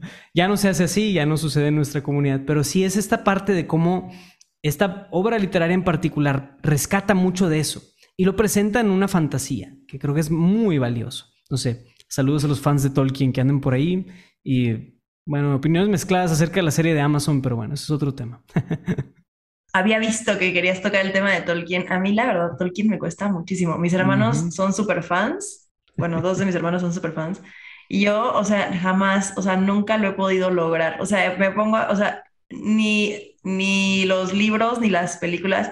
Y lo peor del caso es que entiendo el valor como sí, que tienen, pero híjole, me ha costado la vida. Y, y todos mis amigos, sobre todo ahorita con la, con la serie de Amazon, todo, o sea, todo el mundo de que deberías, no sé qué, y léelo, y cómo eres, cómo no lo has leído, es completamente algo que te encantaría por cómo eres, y no, nomás no lo logro, pero siento que aún siendo algo que a mí personalmente no me, no me gusta y no me llama la atención. O sea, creo que lo, o sea, lo que sí he leído es como eh, análisis de otras personas de Tolkien, ¿no? O sea, como lo que ellos, o sea, y meditaciones basadas en Tolkien y cosas así.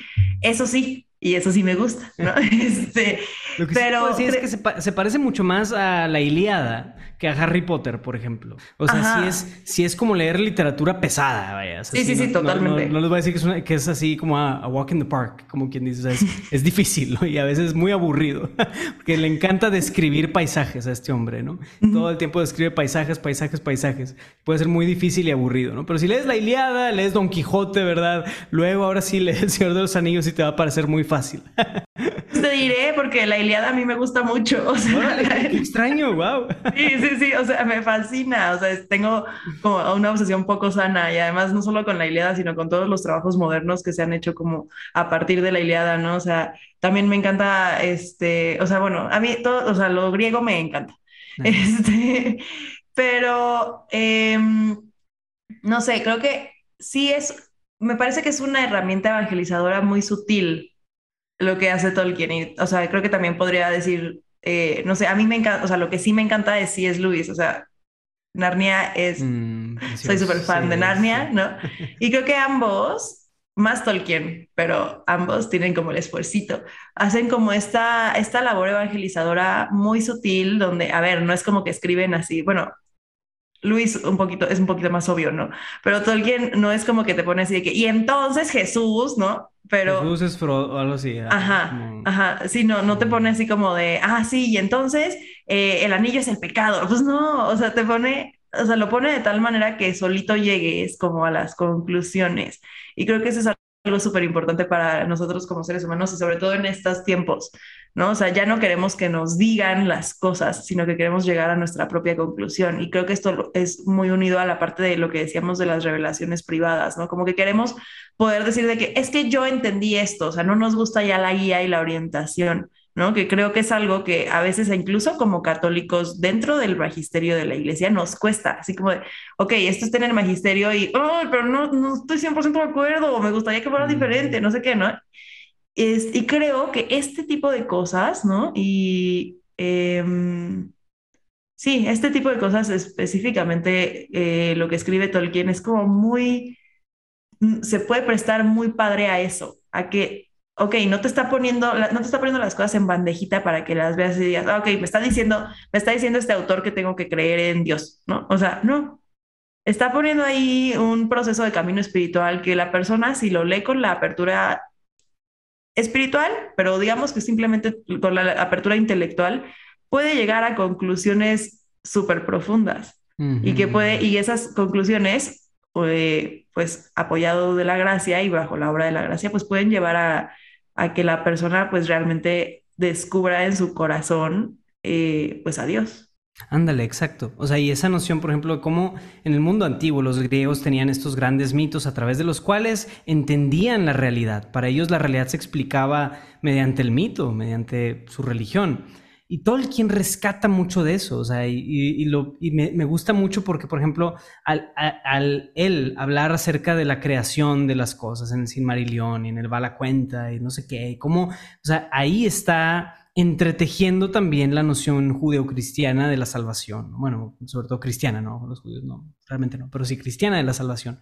Y también, por ejemplo, el juramento de Feanor, cuando los elfos se rebelan contra los Valar y juran esto, dice, ese juramento los condena en una autodestrucción. Y esa, ese juramento lo puedes interpretar como algo de la humanidad, pero también algo personal, cuando uno se aferra a estas cosas y de repente termina autodestruyendo todo lo bueno pudiste haber obtenido y hecho se corrompe. Y la especialidad de Melkor de destruir las cosas buenas y de corromperlas. Y creo que, no sé si esto es de, esto es de Gandalf o de quién, o a lo mejor yo lo estoy inventando, pero como, o sea, el enemigo no, no crea nada ni destruye nada, solo corrompe cosas. Esa es una noción ultra cristiana de cómo funciona Satanás. O sea, meter esas, esas, esas narrativas es una excelente manera de preparar nuestro corazón para la fe a través de un mito y un mito sin valor religioso, por supuesto, ni un más mínimo valor religioso, pero sí con nociones cristianas entretejidas de una manera muy sutil, ¿no? Entonces, muy, muy chido. sí, Tolkien es un gran preámbulo de la fe. Yo debo confesar, voy a, voy a decir, voy a sonar bien ñoño. Pero bueno, mi, mi, primer correo electrónico, o sea, así chequen qué tan fan yo era de Tolkien, era frodo-1993 arroba hotmail.com. Eh, sí, o sea, para mí de los que habrán sido de los 7 a los 16 años, Tolkien era mi máximo, era mi máxima referencia. Y debo confesar que desde los 16 años no he vuelto a leer una página de Tolkien. El último que leí fue el Silmarillion, como por tercera ocasión. Porque digamos que ahí como ese punto, o sea, de que, a ver, ya tengo el preámbulo. Ahora sí. Pero necesito más. Y esto me sirvió mucho precisamente por esa asimilación del tema del mito, ¿no? Por ejemplo, a lo mejor no lo saben, pero uno de, mis especialidades en la filosofía ha sido precisamente la hermenéutica y el tema del mito. Eh, cuando empecé a estudiar filosofía, hubo hay un libro de un autor catalán, en paz descanse, Luis Duc, que se llama El mito, eh, donde él recupera precisamente la categoría de mito para entrar al exégesis. Entonces nos, habla, por ejemplo, de Filón de Alejandría, después la catequética de Alejandría, mm. y cómo los métodos eh, exegéticos que se utilizaban, por ejemplo, para la interpretación de los poemas suméricos, después se empiezan a utilizar para la interpretación de las escrituras judías. Y también, por ejemplo, cómo Filón eh, tenía este, este método exegético, por ejemplo, con la cuestión de los sueños, ¿no? Ah. Y cómo esto en Alejandría, que era una escuela de interpretación, eh, pues que deviene, digamos, en un horizonte nuevo para la conversión de la Sagrada Escritura. Yo aquí debo confesar que después esto eh, me causó mucho conflicto y me puse a estudiar, digamos, más desde una línea, em, ¿cómo decirlo? No literalista, pero sí menos alegorista, que es la escuela capadocia, ¿no? Mm. Eh, San, los, Gregorios y San Basilio, para, digamos, entender estos sentidos finos que en la patrología me parece que quedan de una manera muy, muy clara. Pero ¿qué ventaja tiene el mito o la literatura, suponiendo que esto sea, sea equivalente? Que nos pueden representar de una manera mucho más amigable los dramas de la existencia, ¿no? Y los significados. Y los significados. Entonces, yo, por ejemplo, no he comprendido de mejor manera lo que es, por ejemplo, el pecado original que la exposición que Dostoyevsky hace del mismo en el sueño de un hombre ridículo, mm. ¿no? O no puedo comprender yo de mejor manera, por ejemplo, la cuestión de la penitencia y de el arrepentimiento que lo que encuentro con los hermanos Karamazov o con Raskolnikov en Crimen y Castigo, ¿no? Entonces, por ejemplo, yo mucho de mi, de mi transformación y de las razones por las cuales abandoné el estudio Tolkien fue porque caí como en otro submundo de la literatura que esos dramas los lleva a un extremo radicalísimo, ¿no? O sea, eso fue lo que encontré en Dostoyevsky, fue lo que encontré en Peggy, fue lo que encontré en Leon Blois, fue lo que encontré, inclusive en autores que podrían considerarse no precisamente cristianos y hasta paganos, pero que también yo veo un preámbulo de la fe muy fuerte, por ejemplo, en Leopardi, en Baudelaire, etcétera, ¿no? Por ejemplo, ahorita que, mencionaba a, Don Yusani precisamente la cuestión del sentido de religioso, él, él explica esta cuestión de la exigencia del absoluto y la desproporcionalidad frente a ella a partir de un poema de Leopardi, eh, del cántico, ¿cómo es? El, cántico de un pastor de Asia, ¿no? Eh, entonces la literatura pues se sirve de esto, de los ejemplos, de las alegorías, de las analogías, que facilitan mucho la comprensión y que sin duda son un excelente preámbulo para la Sagrada Escritura.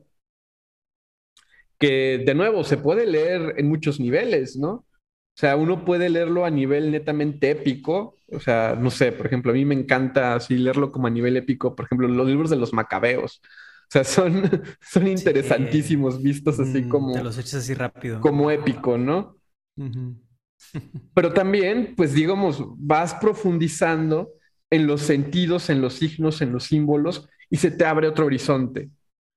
Que de nuevo también creo que tiene que ver con esta misma espíritu de, de lectura a partir del espíritu con el que fue escrita. Y también ahí pues hay una participación de nosotros con Dios a partir de la Sagrada Escritura, que nos lleva a una nueva comprensión del mundo. Eh, y, volviendo a Tolkien, o sea, por ejemplo, yo, yo recuerdo mucho cuando leí el relato de la creación en el Silmarillion, o sea, fue una etapa como que en la que no me encantaba la, la Sagrada Escritura judio-cristiana, me pasaba un poco como San Agustín, que decía que le parecía que estaba mal escrita, que no era tan entretenida, que tenía fallos narrativos, y me encantaba la narración de, del Silmarillion, ¿no? Entonces un día me puse a, a pensar sobre como las implicaciones de lo que contaba Tolkien en el Silmarillion y por qué me convencía esa narración y no la de la de la escritura, ¿no? y llegué a la conclusión de que es precisamente porque la categoría de creación, que es, me parece, la máxima potencia de lo que significa don, eh, es una categoría revelada. Esa es la diferencia entre el mito griego y el mito cristiano, digámoslo, si se va a utilizar esta categoría, ¿no? Y por eso es tan, tan difícil comprender la filosofía griega. Porque, o sea, es difícil, por ejemplo, pensar el ser sin la categoría de creación, el ser como inmanencia pura. Y esto, pues, por ejemplo, Nietzsche y todos estos autores como neopaganos lo intentan explicar a partir de la cuestión del eterno retorno y también una nueva asimilación del mito. O sea, también hay que reconocerles esto a estos autores, ¿no?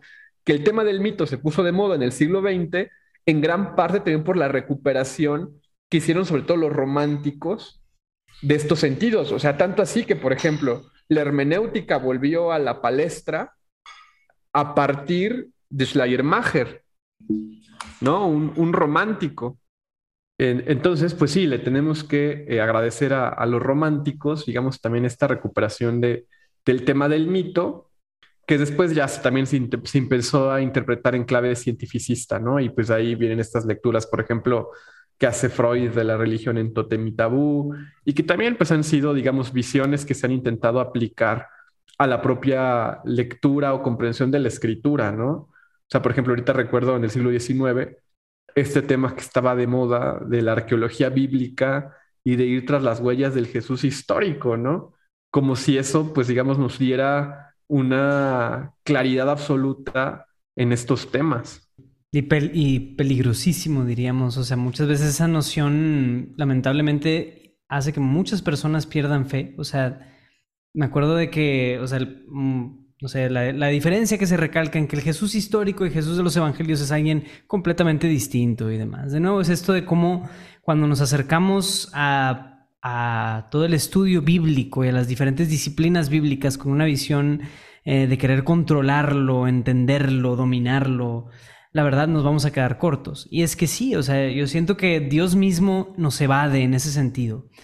Para Dios, sería muy, eh, más bien, lo que quiere evitar es que podamos decir, aquí está, lo controlo, lo puedo evidenciar, aquí está. No, no, no. Es en parte el indispensable acto de fe que siempre va a requerir de nuestra parte, el creer, el acercarnos, el conocer a Dios, siempre va a ser no solo una respuesta racional, sino siempre de fe también. Creo que eso nunca hay que perderlo de vista, ¿no? Desde el entendimiento de las cosas teológicas, el entendimiento de la Biblia, siempre es, el punto de partida es que nos encontramos con una persona y esa persona es Cristo. Nunca dejará de ser un acto de fe. Si no sería muy fácil.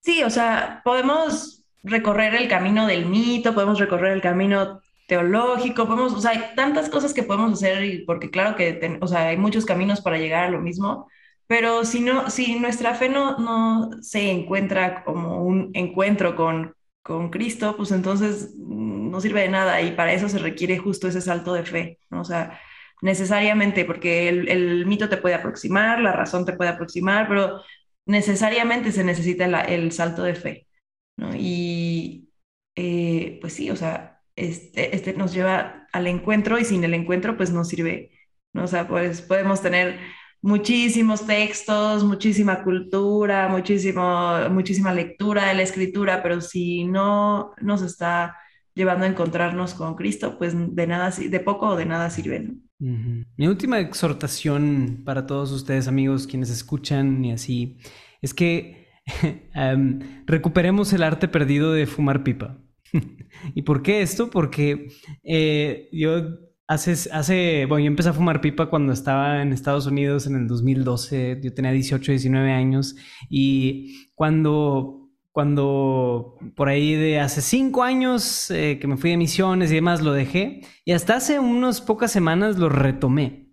Y lo bellísimo de esto es que simplemente es esos, esos de nuevo cinco minutos de los que hablábamos al principio, que te permites a ti mismo para reflexionar en la inmortalidad del cangrejo o en tu salud espiritual o en alguna noción importante o escuchar este podcast, ¿verdad? Que te des a ti mismo ese tiempo y esa capacidad de reflexión. No, no tienes que explícitamente fumar pipa, ojalá sí aprendas a hacerlo porque es muy divertido y muy bello, pero lo que quieras, ¿no? Simplemente ese tiempo de guardar silencios en nosotros mismos, en el ajetreo de las cosas y darnos el permiso de preguntarnos, darnos el permiso de buscar creo que también debemos recuperar poco a poco eso, esos momentos dorados de estar aburridos, de tener ocio, de descubrir pensamientos profundos, eh, obviamente de la, la, mano de lo que Dios nos quiera decir, de descubrir su voluntad.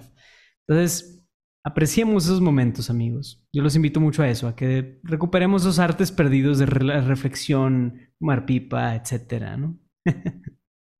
Ahorita me, recordaste mucho a, Rodrigo, que es un Rodrigo Guerra, que es un gran fumador de pipas y lector de Tolkien, y que creo que estaría muy, muy de acuerdo contigo. Yo no soy de fumar pipa porque, no sé, nunca, lo he intentado dos veces, la verdad, no, no me encanta y creo que el gran problema de mi vida es que yo paso demasiado tiempo pensando en la inmortalidad del cangrejo, mm. entonces se me podrá hacer un mal vicio. Pero lo que sí es que creo que es muy importante tener estos momentos de reflexión comunitaria. O sea, también tiene que haber estos momentos de poner una pausa y de recuperar estos tiempos eh, de contemplación, momentos de contemplación no individual, sino de sentarnos en, en, grupo y hacer las preguntas, ¿no? Sin duda esto, esto edifica. Y pues es también recuperar, por ejemplo, el método que tenía este grupo de Tolkien, ¿no? con sus amigos, eh, muy influenciados por, por San John Henry Newman, y que ese era el método de, de este santo, ¿no? Reunirse en coloquios, en tertulias, para hablar de estos temas importantes y, y a partir de ahí, pues lanzar, digamos, inquietudes espirituales a partir de la experiencia de otros. Por ejemplo, les, les comento, aquí en Querétaro eh, el padre Salvador Arellano y yo estamos intentando lanzar un apostolado sobre estas cosas, digamos, para, para acercar precisamente a, a, la gente que tiene estas inquietudes espirituales, digamos, a un encauce eh, dentro, de los, dentro del cobijo del magisterio de la iglesia. Que, que, que creemos que, pues, por ejemplo, ahí es como se canaliza de mejor manera la obra del Espíritu y uno puede fructificar mejor, ¿no? porque así pues se pierden, digamos, estas eh, inquietudes, a veces con muy buena intención, pero que desbordan cuando uno sale de los límites del magisterio y considera que uno o lo puede resolver todo por sí mismo o eh, lo contrario, ¿no? Un quietismo absoluto en tanto que se asume como que la acción humana no tiene ningún eh, impacto en la realidad, ¿no? Eh, entonces, pues, te agradezco muchísimo, Luis Diego, por esto que nos has compartido el día de hoy. Pero pues no te vas a salvar de el momento que todos nuestros invitados viven en la conjura de los tibios, que es tener que dar su recomendación. Eh, Órale. Que, que bueno, si quieres, podemos comenzar Marta y yo para que no te sientas tan presionado. No sé, Marta, si tú tienes lista tu recomendación de la semana. Sí, este, mira, ya, ya había como leído cachitos, pero lo compré el fin de semana. Eh, es un libro que se llama... Eh, eh, se llama, perdone, es que le tomé foto a la portada para decirlo correctamente y no encontraba la foto. Es Minorías Creativas, el fermento del cristianismo. Y es editado por Luis Granados e Ignacio de Rivera. Digo editado y no que son los autores, porque mientras que ellos sí escriben, eh, también tiene participación eh, José Noriega y otros autores este, personalistas. Entonces, em, está súper interesante, es como se enfoca mucho en este concepto de las minorías creativas que tanto desarrolló Benedicto XVI y creo que va bastante con lo que hemos hablado hoy, ¿no? O sea, como, este, pues sí, estas minorías creativas, estos pequeños ambientes en donde se va dando este, una renovación en la iglesia, pues van fermentando este, a nuestra iglesia. Y a toda, bueno, y no solo a nuestra iglesia católica, sino a todo el cristianismo, ¿no? Mi, mi recomendación de hoy, creo que no la he hecho, porque ya es un autor que sí he recomendado, pero no sé si esta obra en específico, es, eh, Luis Diego la, citó, La verdad es sinfónica, aspectos del pluralismo cristiano de Hans Urs von Balthasar, que creo que sin duda es una excelente introducción para entender lo que es el sentir cum ecclesia. Eh, bueno, ¿qué, decir de, de, von Balthasar? ¿no? Von Balthasar me parece que es el, el teólogo eh, que puso en la palestra el tema del estilo como una, digamos, como una pedagogía para comprender este, lo que él llama el momento subjetivo del espíritu, ¿no? Y cómo la suma de todos estos estilos, de esta pluriformidad en la unidad, pues es quizás una de las mejores definiciones de, de iglesia y que cuando todos estos estilos particulares convergen, crean una hermosa sinfonía que creo que es análoga a esta imagen del poliedro que tanto nos cita el Papa Francisco. Entonces es la recomendación, la verdad es sinfónica de Hans Urs von Balthasar. Buenísimo. Wow, pues bueno, no, no venía preparado con una recomendación de ese calibre, pero pues aquí les va, digo, la verdad, o sea, me, el, el, una muy buena, si no quieren leerse todo el libro, pueden leer la introducción de un libro de, el autor es el padre Jean-Louis Ska, eh, y se llama El Pentateuco, un filón inagotable. Y al menos léanse, si quieren leer el primer capítulo, la introducción, pero abre, mucho el camino a todo esto que hemos venido hablando sobre cómo enfrentar las escrituras desde esa óptica. Es un libro en sí muy bueno porque te va desglosando el Pentateuco en, en toda esta lógica, ¿no? Y te va hablando de las diferentes influencias culturales, en análisis histórico crítico, todo eso. Puede ser un buen punto de encuentro y está muy adaptado a la realidad latinoamericana y así. O sea, está muy, muy bonito. También, obviamente, les recomiendo el Silmarillion. O sea, léanlo por Dios. O sea, es un, es un excelente libro. Este, y no, y, no solo el Señor de los Anillos. La verdad, yo he preferido mucho el Silmarillion al Señor de los Anillos. El Señor de los Anillos se me hace mucho más retador porque es más denso, más así descriptivo. Y el Silmarillion es más conciso en narrarte una historia, ¿no? Sí siento que estoy leyendo la Biblia, prácticamente. Entonces, se los recomiendo. Este, y pues Creo que está un poco pirata dar esta recomendación porque a su vez me la recomendó José Miguel hace unos meses, pero el libro de la mujer pobre de León Bloy, wow, otra cosa. O sea, ese libro, puedo decir que los desde los 10 libros que más me han impactado. O sea, muy fuerte, muy fuerte y muy especial. Pero pues sí, no sé si ya ha salido o así. Y aparte fue José Miguel quien me lo recomendó. Pero es una lectura muy, muy especial y muy fuerte, ¿no? Si buscas que te confronte algo, lee La mujer pobre de León Bloy. Y, del mismo autor, ya que estás mencionando al buen eh, Blois, hay, hay otra obra de él que se llama El mendigo del absoluto que más bien es una compilación de textos de él, o sea, es una recopilación de diferentes ensayos, no recuerdo en qué internet está publicada, pero así se llama, El mendigo del absoluto, que muestran, digamos, esta vocación particularísima del hombre abandonado a la gracia que espera la providencia sobre todo, ¿no? Wow, sí, sí. Y, creo que ese es el testimonio de, de, este, de este autor que, decía esto, ¿no? Que no hay mayor desgracia que no ser santo. Mm, y que también decía, ¿no? Que no puede haber nada eh, más viejo que el periódico de esta mañana y nada más nuevo que el apocalipsis. o sea, creo que cuando uno lee esas frases de, de León Blois, sin duda uno se siente llamado a, leerlo. vale mucho. Exacto. Sí, muchísimo, vale muchísimo la pena leerlo. Leanlo, por favor. Pues eh, nada más para cerrar, ¿en dónde te pueden encontrar en redes y así?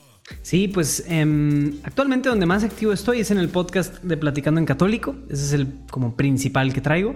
La verdad es que en las redes de Juan Diego Network, si siguen eso, la verdad ya hacen bastante por mí.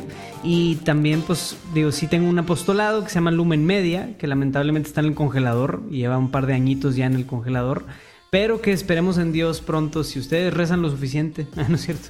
Podremos sacarlo de vuelta este, para poder seguir haciendo contenido, evangelización en redes y así. Pero también en mis redes personales, Luis Diego Carranza, así en Insta me pueden encontrar y escribirme a luisdiego.juandiegonetwork.com si están interesados en lo que sea y quieren hablar o algo así, pueden encontrarme ahí. Buenísimo. Muchas gracias por estar aquí con nosotros hoy por compartirnos tantas cosas desde tu corazón y tantas experiencias, ¿no? También. Amigos, gracias a ustedes. Me han pasado de maravilla. Ha sido interesante. Siento que mi cerebro está fundido después de tantos, tantos caminos que recorrimos esta noche. Pero muchas gracias. Estuvo padrísimo. Muchísimas gracias, Luis Diego. Muchísimas gracias, Marta. Y gracias a nuestra audiencia. Porque creo que el episodio hoy quedó bastante densito, ¿eh? Entonces, eh, pues nos vemos, nos vemos la próxima semana en la Conjura de los Tibios. Muchas gracias. Dios los bendiga.